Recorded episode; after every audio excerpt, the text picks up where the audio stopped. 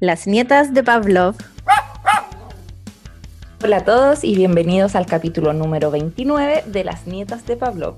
Les habla Camila Tarchinsky, entrenadora canina profesional Animal Training y tengo un hotel y guardería para perritos. Hola, hola, soy Pamina Horlager, médico veterinaria, máster en etología aplicada y entrenadora, eh, uy, entrenadora canina acreditada por la IABC. Hola, hola, soy Carmen Arroyo, soy médico veterinaria, diplomada en etología, consultora de conducta canina certificada por la IABC y profesional Fear Free certificada. La información entregada en este podcast está pensada para difundir conocimientos y ser usada de manera referencial. Las recomendaciones dadas son a modo general y pueden no ser aconsejadas en un caso puntual. Este podcast no reemplaza una consulta con un especialista conductual.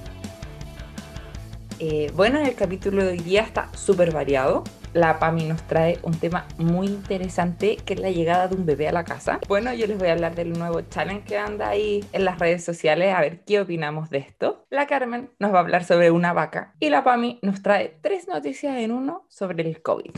Así que bien disperso, igual que nosotras, este capítulo.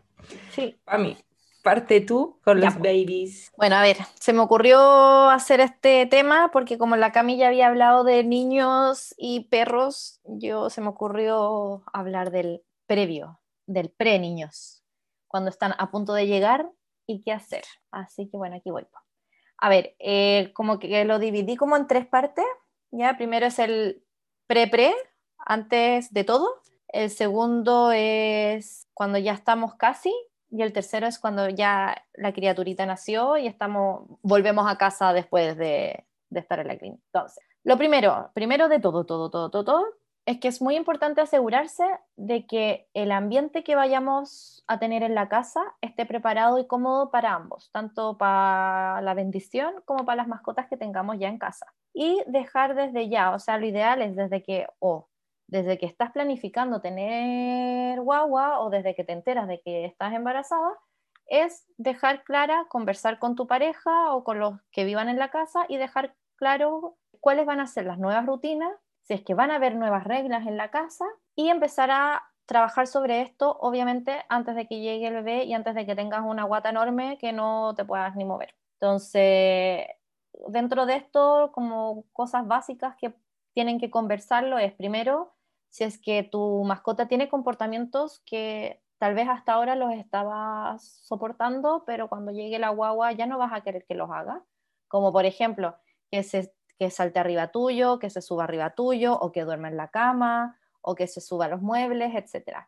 Eh, áreas que, que quieres que sean como libres de mascotas, no sé, por ejemplo, la pieza de los niños, o tu pieza, o tal vez la cocina, o si es que tienes un lugar que va a ser como exclusivo para cambiar a la guagua, etc. Y también evaluar cómo podrían cambiar las rutinas de tu mascota. No sé, pues por ejemplo, el perro, tal vez los paseos ya no vayan a ser los mismos paseos con la misma duración o en los mismos horarios en que los hacías antes.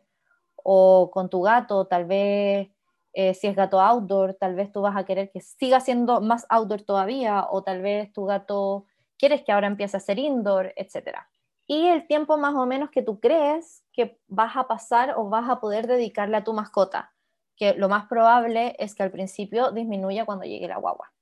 Entonces, en base a esto, cuando ya tengas como más o menos lo que quieres y lo que no quieres, ya empezar a hacer como una implementación de estas nuevas rutinas.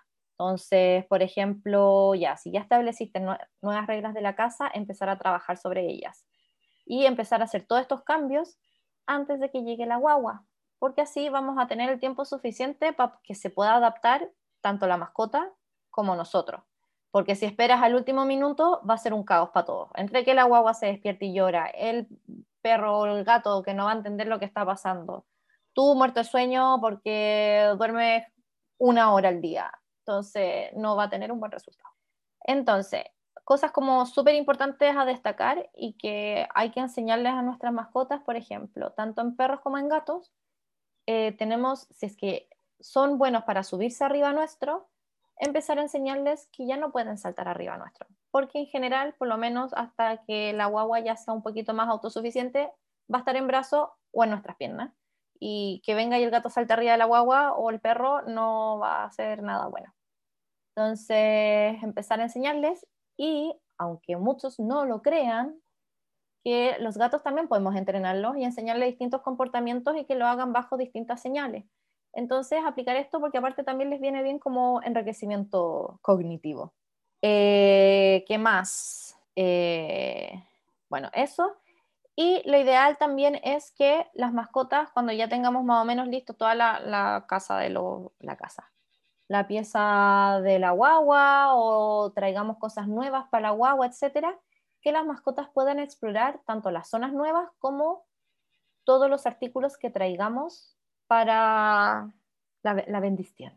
Entonces, por ejemplo, si llega el coche, que el perro y el gato puedan oler el coche y que también empezar desde ya a hacer asociaciones positivas, o sea, que entre a la habitación para que pueda oler las cosas y ya tenga un reconocimiento de, los olores y reforzándolo muy bien mientras esté tranquilo, lo, notes con calma, etc. Eh, lo otro, cuando ya tengamos todo esto, lo ideal es también, antes de que llegue la guagua, intentar imitar un poco el ambiente que vamos a tener con guagua, ya que a muchas mascotas les cuesta adaptarse a los cambios de rutina, olores y ruidos, entonces así los vamos a ir preparando, intentando simular el cómo será el futuro. Si bien obviamente no va a ser lo mismo, pero sí podemos de a poco ir adaptando como esta nueva forma de vida. Entonces, como ya lo dije antes, es muy importante que la mascota tenga una asociación positiva con el futuro nuevo integrante de la, de la familia. Entonces, por ejemplo, cosas que puedas ir haciendo en tu casa mientras. Eh, pasearte con una guagua envuelta, como simulando que es la guagua. Entonces, con una muñeca, andar por la casa paseando una muñeca y que cada vez que veas que tu mascota está tranquila o que muestre un poco de interés, pero obviamente de forma tranquila, ir positivizando todo esto. Después, llantos de bebé, puedes poner de bebés, de guagua. Bueno, es que eh, para nuestros auditores extranjeros, nosotros hablamos de guagua en vez de bebé, pero es lo mismo. Por si están un poco perdidos oh. con de qué estamos hablando. O la bendición. O la bendición y colocar, bueno, colocar llantos de bebés llorando y también ir reforzando la mascota si la, si la vemos con comportamientos tranquilos, diciéndole muy bien, etc. Y si tienes amigos con hijos pequeños, ¿ibas a decir algo? Que sí, pero después dije quizá es innecesario que lo diga. Como que también no solo es positivizar, sino que es como que el perro idealmente lo ignore y que se vuelva parte como las paredes, ¿cachai? Tú no positivizáis los cuadros y las paredes, esperáis que el perro simplemente lo ignore un poco. Porque pero por eso decía, es una conversación más larga, que de repente hay cosas que si uno positiviza mucho, después generáis más atención y más como eh, energía alrededor. Pero por eso, esa es una discusión para otro minuto, por eso me abstuve. Ah. bueno. Eh, y si tienes, bueno, amigos con hijos pequeños, eh, ideal que ya empiece como tu perro, si es que ya se interactúan con él y el gato, hacer que pues, vengan a la casa, que todo sea, bueno, obviamente los niños no salir corriendo detrás de los perros de los gatos, sino que darles el tiempo a que los perros los vayan oliendo, obviamente todo bajo supervisión y exposiciones tranquilas y positivas. Intentar que no haya miedo ni agobio en ninguno de los dos casos, ni en los niños ni en los, los mascotas. Eh, practicar el paseo con el coche.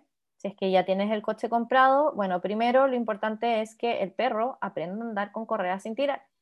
Si es que tu perro tiene ya un buen paseo, puedes empezar a agregar el coche y practicar paseos con el coche, cómo van a ser los paseos en un futuro.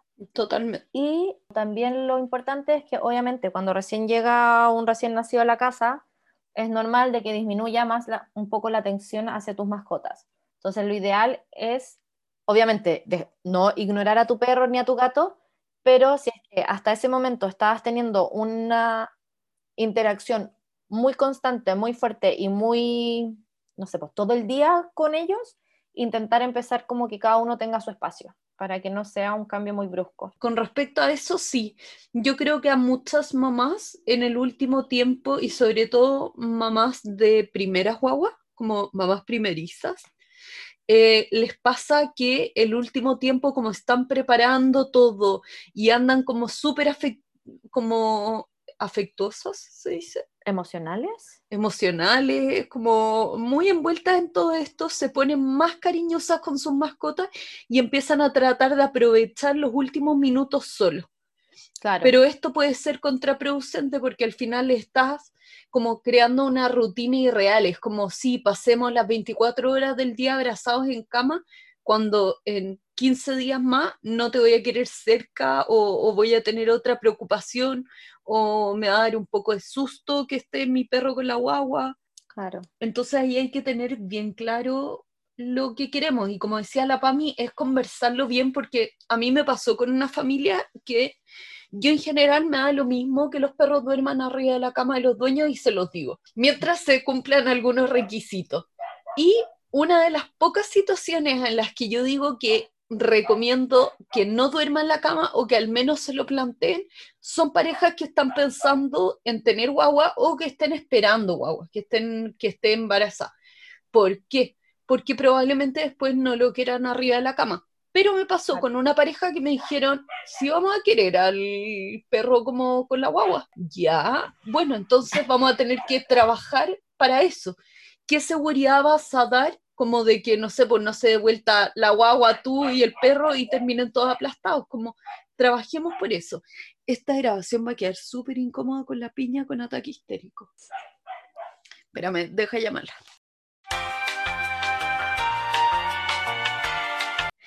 Entonces, a lo que iba, era que eh, hay ciertos requisitos que se tienen que cumplir como para que duerma en la cama, que ese es tema como para otro minuto, que es que ponte tú no muerda las noches, que todos estén de acuerdo con tenerlo en la cama, etc. Pero en estas circunstancias, cuando va a llegar una guagua, también tengo que planteármelo. Me ha pasado y tengo un caso de una pareja que querían que cuando naciera la guagua el perro siguiera arriba de la cama porque tenían un perrito chiquitito y esa era como toda su función y era un perro en general súper bueno, pero teníamos que preocuparnos porque no por ser bueno o malo van a pasar accidentes. Un Sí, perro que muerde no es un perro malo, es un perro que se vio en una situación que necesitaba, que sintió que necesitaba defenderse mordiendo. Entonces, este perrito, que era un perrito increíble, no me acuerdo si era como, creo que era como un maltés, una cosa así, blanca, pelo largo, liso, diminuto, Probablemente. de brazo. Claro, querían que el perrito estuviera arriba de la cama y era un perro súper bueno, súper bueno con niños y todo. Pero les decía, ¿qué pasa si este perro que era muy cariñoso de repente le baja la locura en la mañana como de, mamá, dame besito? Y están con la guagua y araña a la, a la guagua. ¿Van a reaccionar igual? Ah, no nos habíamos planteado eso. Ya, bueno, trabajemos eso entonces que, no sé, pues que se pueda ir a un rincón de la cama y tuvimos que encontrar la manera de manejarlo porque a ellos les importaba mucho que el perro siguiera como en ese lugar. Pero eso va a depender y también es evitar ciertos riesgos porque después el que más va a sufrir va a ser el perro si es que necesita, siente que necesita defenderse de la guagua, ponte tú, porque sin querer la guagua le agarró la cola Sí, y la muerde, el perro va a estar actuando en su defensa personal, pero nosotros al que vamos a reaccionar, no sé, soltándole un chachazo, va a ser al perro que no va a entender por qué pasó todo esto y él va a ser el que más sufra con esa situación. Eh, a la guagua probablemente no le va a pasar nada, quizás quede con un arañazo, pero el perro va a el que peor lo pase, entonces tengamos cuidado con eso, como ordenemos las cosas y organicemos nuestro ambiente y la situación, modifiquemos nuestro entorno para guiarlo hacia el éxito a nuestro perro, para que todo salga de buena manera. Sí, este tema súper bueno para mí. Y yo un datito que les puedo soltar es de repente en Mercado Libre o en Mercado como esa página como el mercado de Facebook, el market de Facebook. Pueden comprar cosas súper baratas de guagua, quizás no en buen estado, que no las ocuparían con su guagua, pero súper, súper barata y esas pueden usarla para practicar tiempo antes. Yo tuve una familia que creo que lo conté, que se compraron como una cuna barata, un coche barato cuando tenían dos meses de embarazo, como que sabían ellos dos que estaban esperando guagua, el doctor y yo. Todavía no le contaban como ni a la familia y ya estábamos trabajando el tema de los paseos con coche, de la cuna en la pieza, de la guagua en brazos para que el perro no le saltara. Ellos tenían un perro muy, muy, muy grande y muy regalón. Entonces nos dimos siete meses de trabajo con ese perro y cuando ese perro nació la guagua era como, fue un detalle, es como, ah, se sumó alguien que calza perfecto en nuestra dinámica eh, y nuestra rutina. Y lo otro que trabajamos también con varios de estos perros que lo hemos trabajado es con el que ya es un poco menos guagua. Es como yo creo, la Cami me puede corregir, pero yo diría que como de los seis meses en adelante, que empiezan a botar cosas, entonces empezamos a trabajar que eh, no todo lo que cae al suelo es comida para el perro. Mm. Que es un juego súper entretenido de repente con perros, pero ahí la que dejo. no todos los juguetes que se tiran son de ellos, pues, porque eso también pasa También, mucho po. de que se comen los juguetes de los niños. Los chupetes. Sí, pues que ¿qué tiene más sabor esa cuestión entre baba y leche. Ay, qué asco. ¿Ah? Qué asco. Ay, qué asco, Cami, demasiado detalle. Eso es. La Sofi no ocupó el chupete, por suerte. Pero eso Ay, qué es, asco. Qué asco. Yo no estoy preparada para esto. Yo no, yo no estoy preparada para esto. No, para tanto detalle ni cagarnos. No, buena, para una guagua, me cago. Ay, No, no, no tengo paciencia para eso. no. Es que guau, guau, guau, heavy igual. Mejor más criadito, cuando ya están criados. Yo, yo me perdí mayor parte porque tuve que ir a recibir un perrito nuevo, pero llegué cuando estaba hablando la Carmen. Y, por ejemplo, yo, que bueno, no les va a extrañar, pero soy súper satánica para mis pensamientos.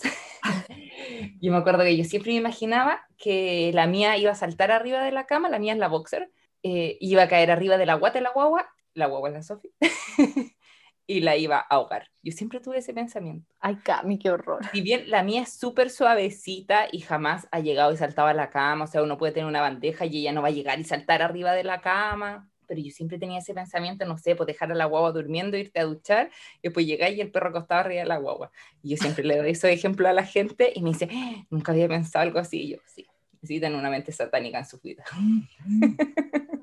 Yo lo veo más probable que los gatos, que los gatos hagan eso. Es como Sí. su... No, hay perros de que van corriendo así, no le No, importa. sí, nada. po, pero me refiero que los gatos les encanta subirse como en la cara a la gente, entonces Sí, no me extrañaría querer se ahogar una a guagua. ahí, Atroz. sin problema. Ay, bueno, eh, eso era como con el pre, antes de que salga la criatura.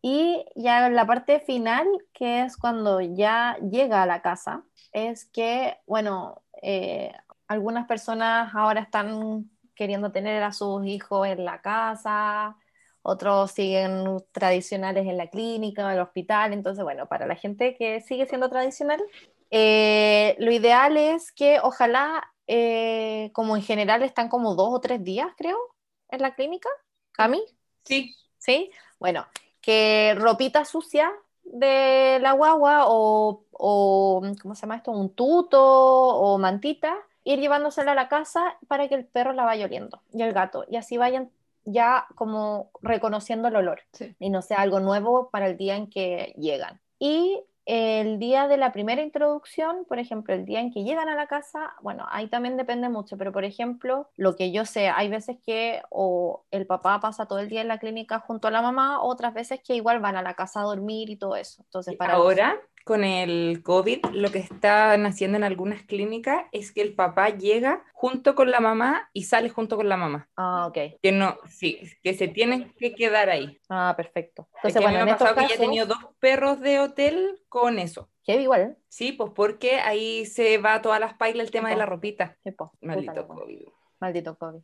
Bueno, eh, como estamos en COVID y esto no se puede hacer, cuando volvamos a la normalidad en algún momento de la vida y se puede hacer, ya lo saben, usar la ropa para llevársela al perro y que la huela. Y en el caso, como el perro, claro, va a tener que quedarse con alguien o el gato, lo ideal es que el día de la introducción, como el perro va a estar tan excitado en ver a sus dos tutores, lo ideal es que obviamente uno esté con la guagua, el otro baje todas las cosas, las deje en un lugar y ojalá alguien esté pendiente de la mascota. El perro, si está muy efusivo, tal vez colocarle correa y hacer que se tranquilice un poco mientras el otro está con la guagua. Y si hay un tercero, que el tercero, que es el que ya estaba acompañando al perro y al gato, los mantenga un poco más tranquilos. Sí. Y de ahí ir de a poco a que si el perro muestra interés, vaya oliendo de a poco a la persona que tiene la guagua, pero no llegar y ponerle la guagua en el hocico ni en la No, cara. pana. Y lo mismo con el gato, súper importante, si el gato ve toda esta situación y se arranca y se quiere esconder, Déjalo. Ojalá tenerle un lugar seguro donde él pueda irse, Mm. estar tranquilo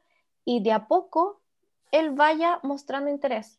No forcemos la interacción, porque es un ser nuevo que va- huele raro, va a hacer movimientos pocos, pero también raros, y no queremos que ocurra ningún accidente ni que el perro lo asocie negativamente, ni que ustedes como padres se asusten por alguna reacción. Totalmente. Entonces, ir poco a poco y lo mismo, si es que el perro está bien, tranquilo, muy bien, todo tranquilo, no ser demasiado efusivo y que estas asociaciones vayan siendo lo más positivas posible. En época pre-COVID, yo recomendaba que el que entrara con la guagua fuera el que seguía yendo a la casa a ver al perro. ¿El que seguía? Sí, ¿Cómo? porque la persona que no estuvo, la mamá que no estuvo, es que no vamos a ser tan heteronormados porque no sabemos aquí. Sí, Sí, po. podemos tener muchas variedades, pero en el fondo el que, la persona que estuvo no estuvo en la casa todos estos días en que nacía la guagua, que les entregaban la guagua, etcétera, va a ser con la que el perro va a estar más emocionado porque no lo ha visto. Sí, po. Sí, Entonces, Claro, sí. esa persona que no sea la que entre con la guagua, idealmente. Claro, o sea, ese era mi plan inicial, pero ahora como los Sí, dos papás son los que andan, llegan juntos, va a haber fusión para los dos. Por Pero eso sí, po. aclaraba que era como en época Claro. pre-COVID. en época, efectivamente, en época pre-COVID, lo ideal es que el que ha estado ausente más tiempo sea el que esté con el perro y no entre con la guagua directamente por lo mismo. Para que lo, le va, sea como, ¡ah, ya volviste! Cuando te extrañé. Y cuando ya esté un poco más tranquilo, aparezca el otro con, con, el, con la Bendy. Claro. Bueno, por ejemplo, algo que yo hice, que yo lo de la ropita lo seguí haciendo durante varios días. Como uno no puede dejar de que los perros olfateen como efusivamente la guagua, yo cuando cambiaba de ropa a la Sofi, les tiraba la ropita, o sea, no les tiraba la ropita, les pasaba la ropita para que la pudieran oler como a profundidad, eh, como menos suavecito de que uno esté controlando. Súper. Así como que bajaba un poquito su ansiedad de querer acercarse tanto. Este tema me genera tanta ansiedad, es como que mi útero empezara como a cerrarse como, buena, por favor no me hables de guagua, por favor no me hables de guagua. Pobre Carmen. bueno, el otro es crear un ambiente positivo. Eh, muchas veces, que pasa muy frecuente, es que las mascotas, eh, como lo mencionó la Carmen con lo del charchazo, muchas veces relacionan la presencia de la guagua con o tiempo de confinamiento, o poca atención, o incluso castigo. Y sin entender por qué, pero simplemente lo empiezan a asociar a que cada vez que está la guagua presente ocurren todas estas cosas malas. Entonces, el objetivo es enseñarle a nuestra mascota que cosas buenas ocurren cuando la presencia del niño o simplemente es neutro, no pasa nada negativo. Entonces, lo ideal es que ante la presencia del niño, eh, bueno, se desarrollen asociaciones positivas, eh, intentar que se mantenga tranquilo y evitar el uso del castigo dentro de todo lo posible que podamos. Sé que a veces uno inconscientemente es como, oye, no, esto no, esto tampoco, eh, perro, tranquilo, ¿qué, pero intentar hacerlo todo lo más como llevadero posible. Sí, pues muchas veces se castiga al perro cuando se va a parar a oler, por ejemplo, no sé, en dos patitas la cuna. Es peligroso, pero tenemos que tratar de así como no pegar el primer impulso que es el gritar no, sino que pedirle al perro, no sé, pues que se siente y refor- reforzarle esa actitud que es como contraria a acercarse. Claro. Porque si no estamos como poniendo negativo de que el perro se acerque, que lo quiero oler, que muestre interés. Exacto. Y lo otro también es intentar pasar un tiempo de calidad con tu mascota, ya sea como es probable que tus rutinas cambien, lo que sí, ojalá pasar, aunque sea, no sé, unos minutos juntos, ya sea regaloneando o jugando un poquitito y ya siguiendo como con tu nueva rutina. Pero el no dejar al perro abandonado, sino ni al gato, sino seguir haciendo interacciones con ellos dentro de lo que puedas también. No, no, no, no, no se va a poner una, una alarma en el teléfono como ya, ahora eh, cinco minutos de juego con el perro, eh, después a las 8 de la noche eh, cariño al perro, etcétera, sino que dentro de lo que se pueda tener como un tiempo de calidad con ellos. Y qué más, ah, súper importante en casos de que veamos que obviamente, como siempre lo dice el podcast, estos son como pautas generales, pero en caso de que veamos situaciones de agresión que puedan presentar el perro o el gato, frente a los bebés, lo importante es que recurran inmediatamente a uno, al veterinario de cabecera, y que los derive a un etólogo, o directamente a un etólogo para determinar la razón de la agresión y ver un protocolo y tratamiento a seguir. Sí. ¿ya? Y si tú tienes mascotas con historiales de agresión, Con mayor razón. con mayor razón, y que nunca estén en contacto directo 100% con el bebé hasta que por lo menos ya tengas todo un tratamiento instaurado y un protocolo a seguir, porque así evitamos posibles accidentes. Totalmente. Sí. Totalmente. Y lo otro es man- mantener tanto a la bendición como a las mascotas seguras en momentos donde, por ejemplo, si la guagua está durmiendo la siesta y la vas a dejar en su cuna, en su habitación, lo ideal es o que tengas una rejita para bebés o algo y que no esté a solas con la mascota. Yo creo que esa es la regla de oro que mucha gente le gusta pensar en Lassie, como Sí. Lassie cuidando o en la San Bernardo de, de, ¿cómo se llama? De Peter Pan, como el perro cuidando a los niños Mm. y el perro nunca debería estar solo con los niños. Exacto. Pero es una regla de oro que a mucha gente y sobre todo a gente como Doc Glover, que no, mi perro no le va a hacer nada, mi perro se porta súper bien, tienden a obviarlo, pero no entienden que de repente pueden pasar accidentes que no sea culpa de ninguno de los dos. No sea que la guagua quiso pegarle al perro, no sea que el perro quiso morder a la guagua, sino que,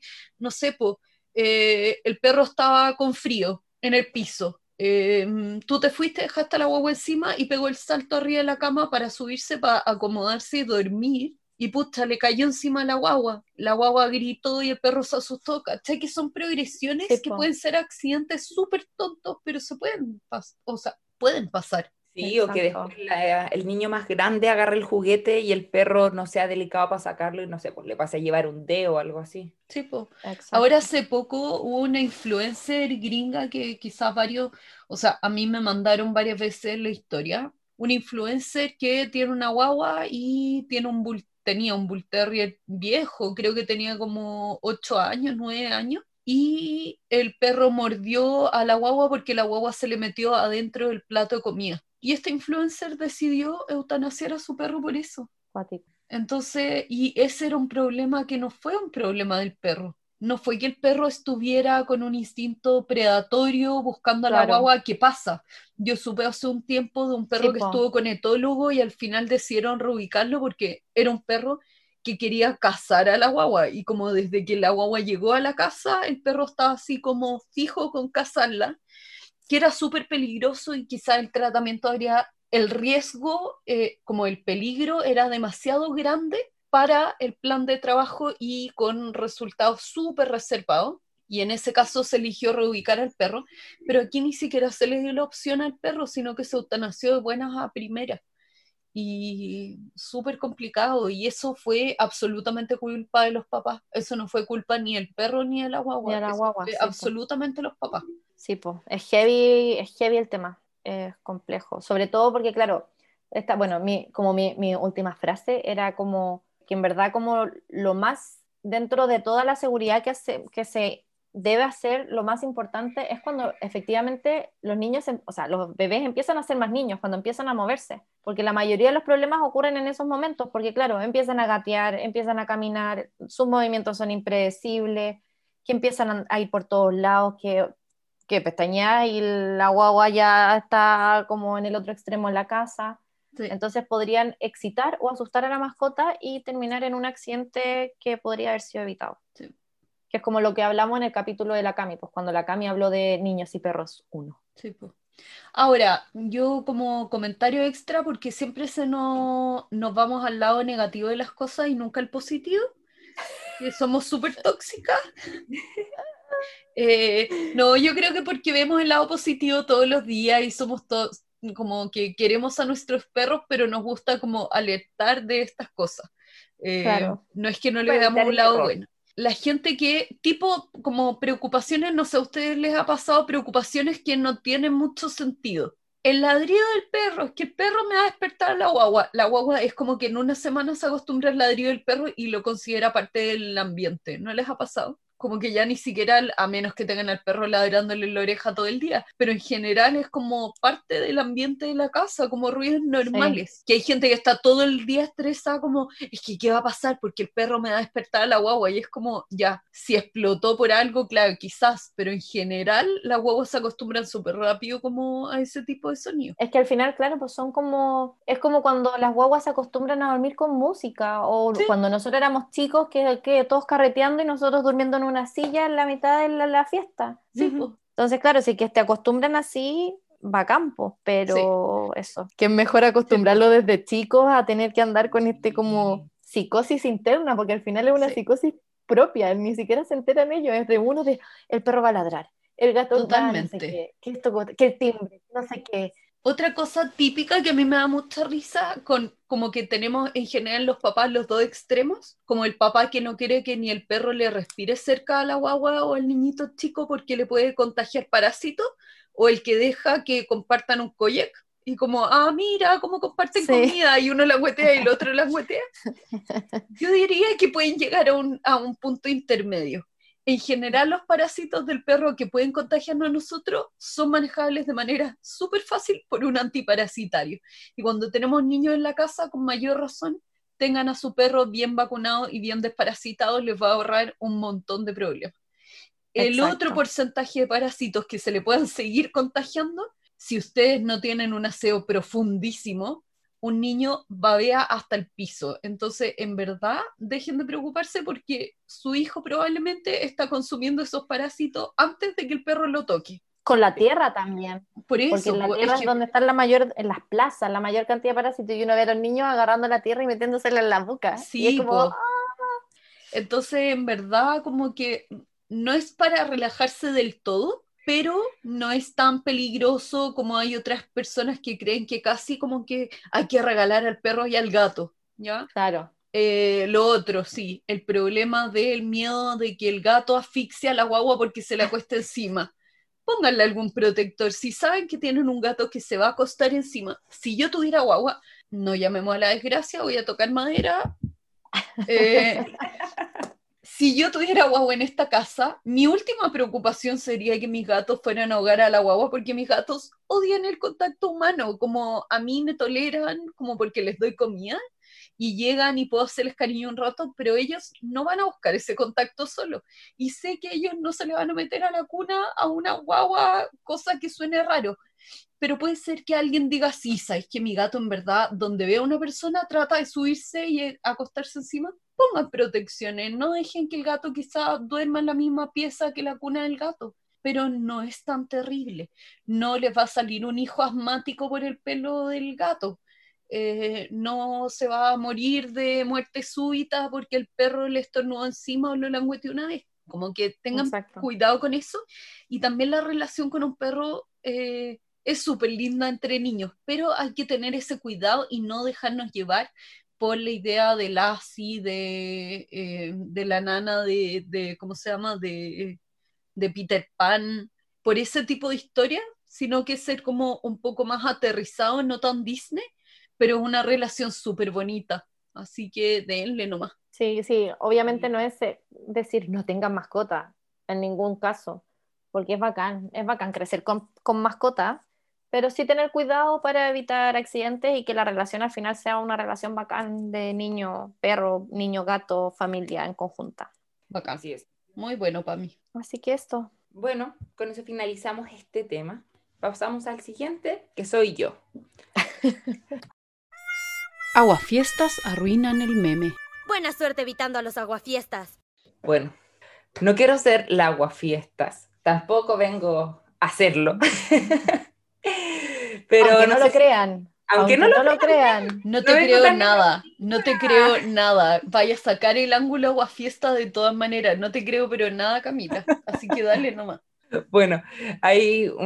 No, bueno. Yo siempre estoy detrás de las redes sociales porque no tengo TikTok. Entonces tengo que esperar a que estos videos lleguen a Instagram. y no sé si han visto estos videos que se ha hecho de que se pone la pareja con el perro y corren cada uno hacia un lado y empiezan a llamar al perro. Vimos un video durante esta semana de que el perro queda al medio y muestra tantas señales de ansiedad. El perro empieza a girar, empieza a saltar, así como desesperado que no sabe hacia qué lado ir. Entonces fue así como, no, qué mal. Pero el problema no es el challenge, porque vi otros videos y que el perro, o sea, antes de que los dueños se separaran, ya había tomado la decisión y era un juego correr hacia un lado o hacia el otro persiguiendo a uno de sus tutores, que lo estaban pasando súper bien, no mostraban señales de ansiedad, no mostraban así como el estrés de este otro perro. Y como que va más que nada no, no a hacer la aguafiesta de hacer esto, sino de que nosotros tenemos que pensar en nuestro perro. ¿Cuáles son las, así como característica como podría ser de nuestro perro. Si nuestro perro es muy ansioso, lo mismo que hemos dicho siempre, no por tener un par de likes más, vamos a someter a nuestro perro a ese estrés. Ese perro que estaba girando en círculos no lo estaba pasando bien en ese momento. No era, oh, mira qué chistoso el perro, cómo gira, cómo ladra. Mira, qué chistoso cómo se está volviendo loca su cabeza.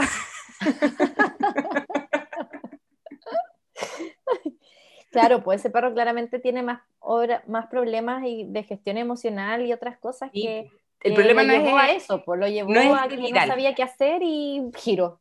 Claro, el problema era poner a ese perro en una situación de estrés independiente si era elegir a los dueños, era dejarlo solo, era dejarle la comida encima un mesón, porque claramente ese perro ante la frustración empieza con estas conductas súper como, o sea, que te están diciendo, es súper evidente el problema que no el problema en sí, pero que hay un problema ahí y es un problema del perro. A mí este challenge en general me encanta. Me da demasiada risa la cara de decepción del tutor no elegido, como, oye, pero qué onda. Y perros que no les cuesta nada decidir y otros que les cuesta un mundo y la piensan y como que finalmente eligen a uno o se arrepienten. Me genera mucha gracia. ¿Ustedes a quién creen que elegiría en su caso? A Pablo. ¿A Pablo? No, lo pongo en duda. Yo creo que la mía elegiría a Marco y la Coca me elegiría a mí. No me quiero decepcionar, no lo voy a hacer. Yo sí me quiero decepcionar, lo voy a hacer eventualmente. Pero es obvio. O sea, bueno, tal vez la tengo... Lilo me elige a mí, pero lo puedes hacer con tu papá. Bueno, es que ahí lo va a elegir la, piña sí o sí va a elegir o a mi mamá o a mi papá, ahí yo tengo la duda de que entre quién va a elegir entre mi mamá y mi papá. Ese debería ya ser. Yo creo que a tu papá el lanzador de pelota. Pero es que mi papá era el entretenido, pues. pero ahora que la piña se ha estado quedando mi, con mi mamá y mi mamá ahora tiene este palito para tirar la pelota y duermen siesta ah. juntas y le tira la pelota y como que hacen vida juntas cuando yo me voy a trabajar yo tengo mi duda de si elige hoy día a mi mamá o a mi papá. Vamos a tener que hacerlo. Hazlo y nos cuentas cómo te va. Bueno, entonces al final es como, bueno, el llamado que siempre le hacemos a la gente, que tienen que conocer a su perro, que tienen que conocer el lenguaje corporal de los perros. O sea, no es chistoso que un perro haga círculos y se persiga la cola. No es chistoso que un perro frente a estados de ansiedad empiece a ladrar girando no es que está contento, es que su cabecita no lo sabe qué hacer en esos momentos. ¿Y cómo lo hago? Así como nosotros, no sé, pues nos podemos comer las uñas, mover la pierna, empezar a hacer como tic nervioso, y ellos hacen esto. Sí. Así pues, que no fomentar y pensarla y pensarlo bien antes de hacer estas cosas. Sí. Porque, por ejemplo, es como el challenge ese también que se hacía que uno se ponía en la puerta con una toalla y desaparecías. Sí. los perros también, bueno, yo lo hice y mis perras mm, fue como, ya está tonta que está haciendo. Porque está tirando las toallas. Idiota, ¿qué hace? Recógela. molesta. Pero hay otros perros que sí les afecta. Entonces, saber cómo puede afectar a tu perro una cosa tan ridícula, porque en verdad estos challenges son súper ridículos, pero que a algunos les puede afectar más que a otros. Sí, Bueno, y damos por finalizado esto y obvio de que yo me he olvidado de algo súper importante que ustedes no me han recordado. Nuestro auspiciador. No ningún auspiciador. Así que vamos a partir nombrando a nuestros amigos auspiciadores, siempre de primero, el primero que confió en nosotros, eh, Wicker Pet. También tenemos a Venupet, una tienda para mascotas. Duncan, que tiene un 15% de descuento en sus asesorías online. Y recomendamos siempre a Duncan como los paseadores porque pasean de a uno los perros y se preocupan mucho de ellos en sus paseos. Eh, ustedes saben cuánto odio los paseos grupales, así que soy muy pro Duncan. Sí, sobre todo ahora que la gente está trabajando más, que tiene menos tiempo para los paseos, así que muy recomendados. Tienen súper buenos paseadores, casi todos entrenadores, así que saben lo que hacen. Yuppie Food, asesoría de dieta natural para mascotas. Y pasamos al siguiente tema de la vaca Lola. No, no es la vaca Lola esta. Las mamás me entenderán. la vaca que nos va a hablar la carne. Sí, claramente yo estoy fuera de ese target porque no tengo idea de qué estáis hablando de la vaca Lola. Voy a tener que buscarla, pero con tu obsesión por la vaca Lola no sé si quiero conocerla. Hay una canción muy pegajosa. Yo me encantaría, pero no sé si el resto me quiere escuchar. No. Yo hoy día les voy a hablar de la vaca de la señora O'Leary. O'Leary, O'Leary, la buen, obvio que me va a venir a corregir mi inglés espantoso. Esta es una vaca que fue absolutamente odiada, odiada en alrededor del 1870 para que vean el tiempo atrás. Yo hace rato estaba buscando alguna vaca de la que pudiéramos hablar y pucha, no he encontrado muchas, pero esta, esta como historia me pareció súper interesante. No sé si ustedes han escuchado del gran incendio de Chicago en Estados Unidos, ¿no? ¿A ninguna le suena? No. Fue un incendio que duró como dos o tres días en la ciudad de Chicago, que en esa época estaba construida totalmente de madera los edificios y las calles estaban también hechas de madera. Y el incendio fue corriendo como de edificio en edificio en edificio de manera muy rápida. Mató a alrededor de 300 personas, más de 100.000 perdieron su hogar y cerca de 17.000 edificios se vieron afectados. Brigio. Fue un incendio gigantesco, en verdad horroroso, creo que es el, como el incendio más grande que ha vivido Estados Unidos, como en una ciudad, un incendio devastador. Y adivinen quién dijeron que era la culpable. Una vaca. La vaca. La vaca de la señora O'Leary. Entonces, qué? pasó con esta vaca? En esa época tenían en el fondo la mezcla como ciudad, campo-ciudad, era mucho menos clara que es hoy en día y había una casa de esta familia de inmigrantes eh, irlandeses, los O'Leary, y habían unas vacas que ordeñaban para tener leche para ellos y para vender. Y se supone que la señora O'Leary era media cufifa, era media borrachita, y había ido a ordeñar su vaca media cura. Y la vaca algo le había molestado y había tratado de patear a esta señora en la noche, pateando una lámpara de queroseno e incendiando el galpón de las vacas. Y ese o punto sea, de origen, pero espérate, po.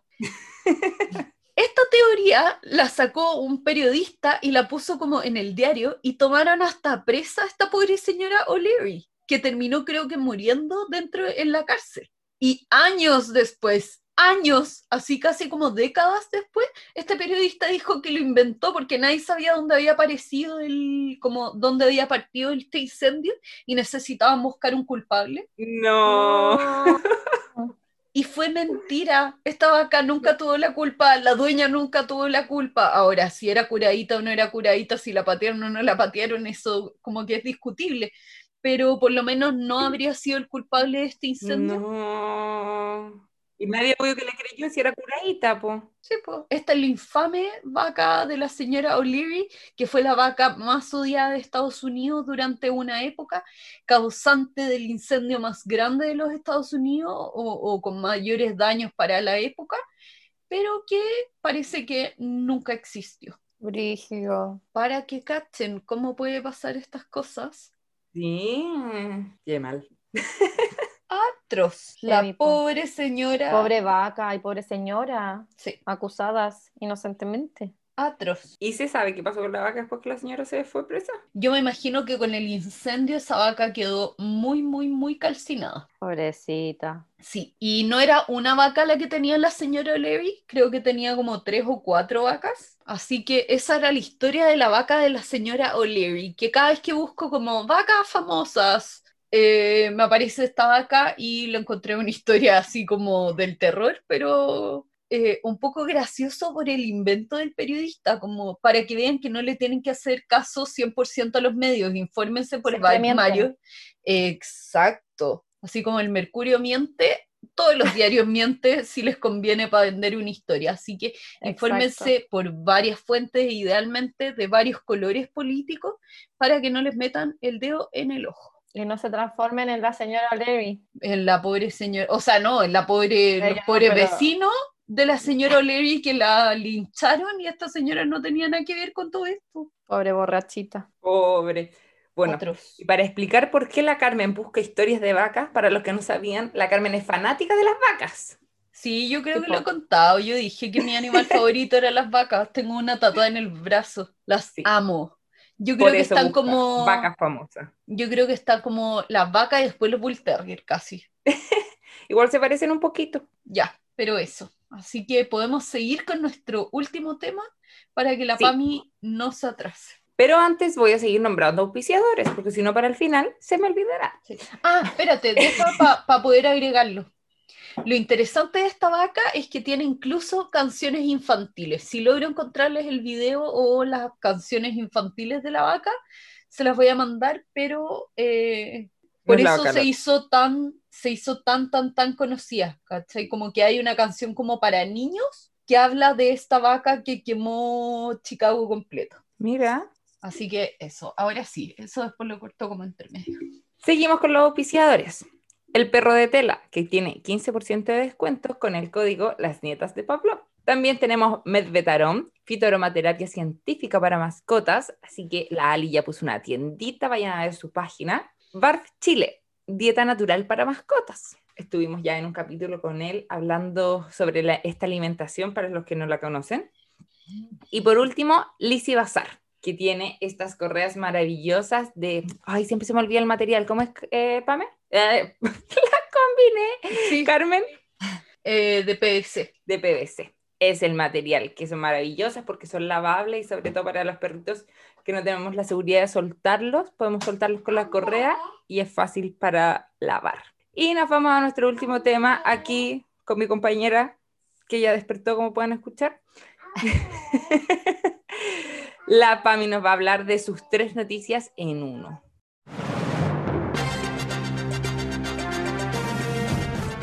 Noticia de la semana. Sí. Bueno, no son, a ver, tres en uno porque las tres son obviamente de COVID, pero son tres noticias un poco bastante importantes en verdad y una que me generó satisfacción.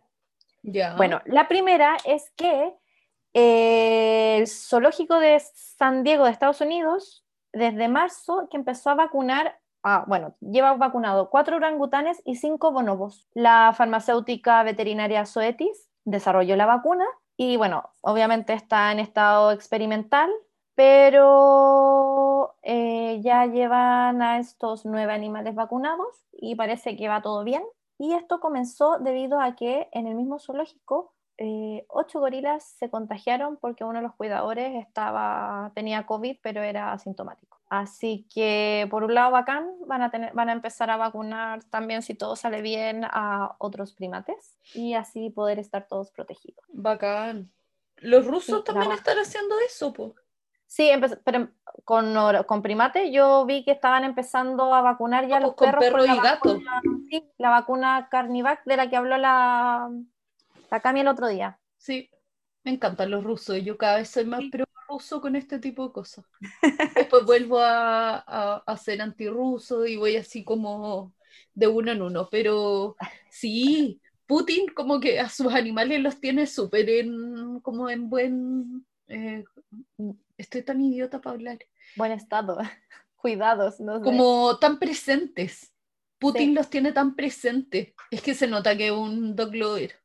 ¿Ustedes se acuerdan de ese video cuando no sé quién le regaló un cachorro y se lo entregó agarrado el cuello? Sí, Y Putin, la mirada fulminante que le pegó y lo agarró sosteniéndole las patitas. Como que ahí Sí. me enamoró Putin. Ay, bueno, eso. Demasiado otra funable, noticia. perdón. Sí, nada, cero. Que también es de Estados Unidos. Ya. Y es que eh, una señora, eh, ella es abogada, eh, fue despedida Ya. de su trabajo luego de que se hiciera viral un video en el que, una vez más, como buenos seres humanos que les gusta hacer lo que no deben, eh, se metió en el zoológico del Paso al hábitat de los monos arañas y les dio comida y no sé qué otras cosas más, exponiendo también así la vida de los primates, la suya, porque sí, los monos son súper bonitos y todo lo que uno quiera, pero no podemos olvidar que son animales salvajes y Obvio. tienen temperamento y uno puede salir muy lesionada de una interacción con ellos. Y poniendo la vida a los primates, claro, por la alimentación, porque ellos ya tienen una alimentación adecuada y dado por experiencia propia, me imagino que no le dio algo eh, frutita o algo así, porque por lo menos de lo que pasaba en Fauna con los lemures, que la gente le daba gomitas, papas fritas, cabritas, lo que se les daba la gana. Y también exponiendo a los funcionarios porque pongámonos en la situación que ella hubiera sido COVID positivo, Claro. ahí los hubiera contagiado a todos, a los monos, a los funcionarios, a todo el mundo. Así que podría enfrentar cargos penales tras la denuncia que presentó el mismo centro de los animales. Y eh, eso Y esta fue era una abogada. Sí, Pero es que qué mujer más tonta. Sí. Y se supone que una mujer como con formación y todo. No, qué Es que la gente es tonta. Sí, es tonta. Cada vez confirmamos más que el estudio, los estudios No hacen hacen. No, no, Exacto. totalmente. Y la última noticia también súper importante es que a raíz de la pandemia COVID se ha reducido el consumo de animales salvajes casi un 30% en los países donde se hacía de práctica habitual. Dentro de estos países están China, Tailandia, Vietnam, Birmania y Estados Unidos. Jamás me lo habría esperado. Ay, es que los gringos. Así que se hizo encuesta a toda la gente, bueno, la gente encuestada y todo, y eh, el consumo ha bajado un 40% en el 2021, mientras que, bueno, en China, en el, bueno, en el resto de países de Asia, y en China el porcentaje ha bajado un 28%. Igual me encantaría que- saber cuánto es real eso o cuánto es como que Sí. dicen que bajó el consumo como Pero por no, una crítica social, no. pero efectivamente no bajó. Pero, y por ejemplo, otra parte de los encuestados, el 9%, por- el 9% dicen que siguen comiendo felices su carne salvaje. Ay, el bushmeat. Sí, así que eso. Y lo último es que el 85% de los encuestados en los países de estudios apoyan que los gobiernos cierren los mercados donde se vendan animales salvajes. Bien. Así es. Así que esas son las noticias COVID del día de hoy. Muy buenas tus noticias. Sí, Harta noticia. Bien noticiosa la semana. así es. Estuvo bueno el capítulo. Sí, me gustó. Fue entretenido, como siempre. Sí. Un agrado. De nuevo, no tuvimos eh, ganador de la Lotería de las Nietas. Le, la- ya- le agradecemos especialmente a la Malú Alda, que creo que es como el 100% de nuestra competencia de la lotería esta semana. Y el que la sigue la consigue, Malú, así que sigue. Que seguro van a ganar el pozo.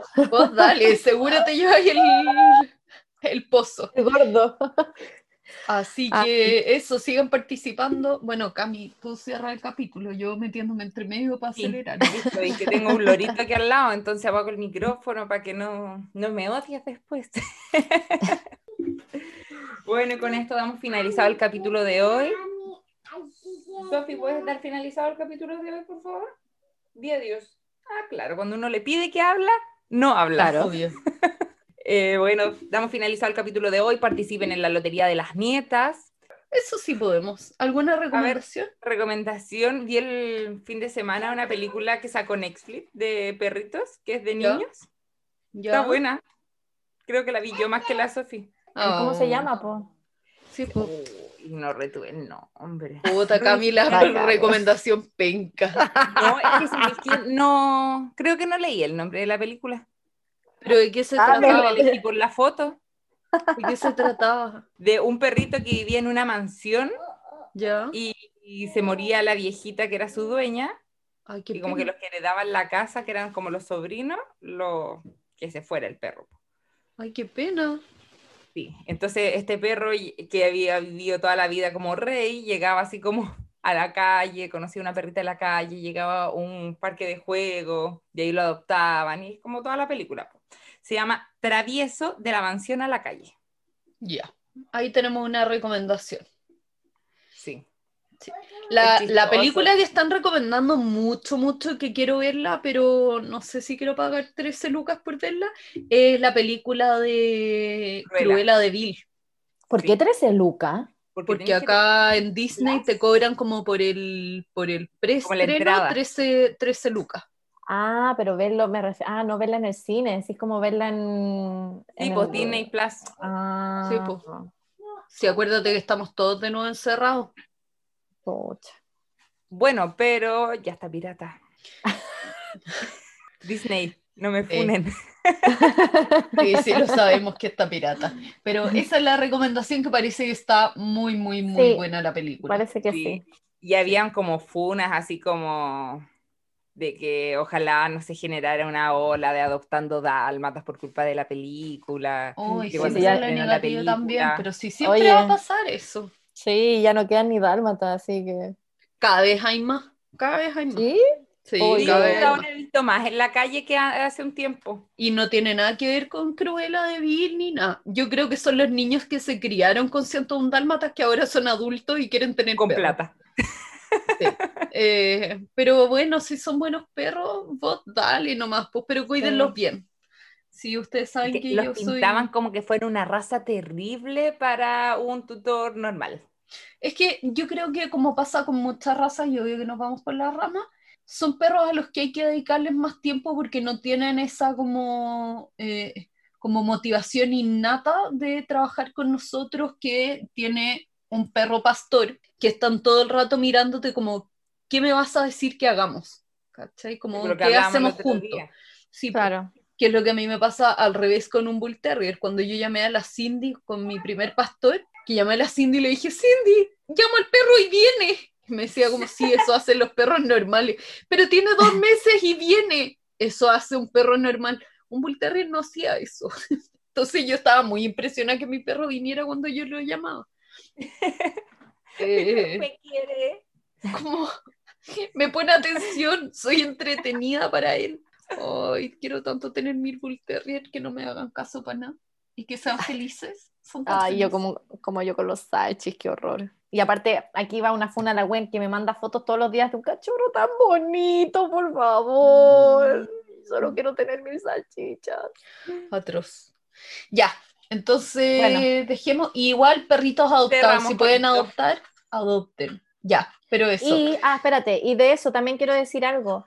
Eh, no solo de perritos adoptados, sino que también pueden darle la opción, no siempre busquen cachorros, también hay adultos y viejitos que buscan Sí. adopción y también perros de raza que buscan adopción. Hay muchas páginas donde gente eh, dan en adopción o han abandonado a sus perros de raza porque a veces motivo están viejos o ya no los pueden cuidar o porque ya no están ni ahí con su perro y si tú tienes alguna preferencia de raza, puedes buscar en alguno de estos grupos y tal vez tengas la suerte de darle el hogar justo a una raza que tú querías, adulto, que ya no te va a tener tanto, traer tantos problemas y van a ser todos felices. Así llegó vieja Lulú a mis manos. Vieja Lulú es adopción, aunque no lo crean. Así es. Ella, eso. La española fina y elegante llegó por adopción. Así que eso, bueno, chao, chao. Chao. Chao.